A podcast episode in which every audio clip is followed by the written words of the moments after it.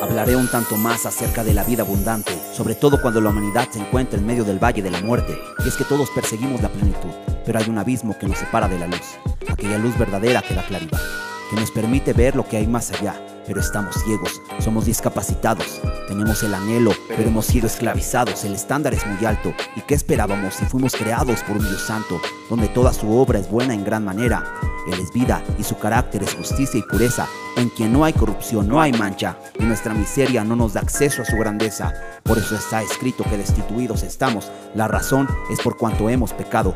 Este es nuestro gran problema, no es difícil este enigma. El pecado nos deja fuera, nos desvía de la meta. Nos mantiene en esclavitud y en profunda oscuridad, eternamente separados en soledad. Tal parece que no existe algún remedio. Nuestros intentos nos mantienen a la orilla del abismo. Es establecido el juicio después de la muerte. No hay quien escape, no hay quien pueda evitarlo. Estaremos ante el trono de ese Dios santo, el cual juzgará a cada uno por sus actos. Justicia o injusticia, amor u odio, luz o tinieblas. No se trata de destreza o habilidades.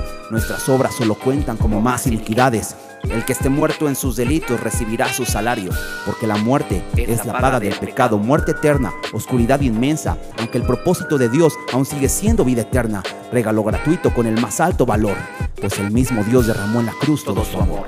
Fue la sangre de su Hijo nuestra salvación, el sacrificio aceptable para el perdón perdurable, redención que abre la celda al más culpable, que levanta del polvo al miserable, que dejó al tirano sin derecho, sin poder ni posesión, porque Jesucristo sufrió nuestro castigo, siendo inocente y levantado de la tumba, vive para siempre.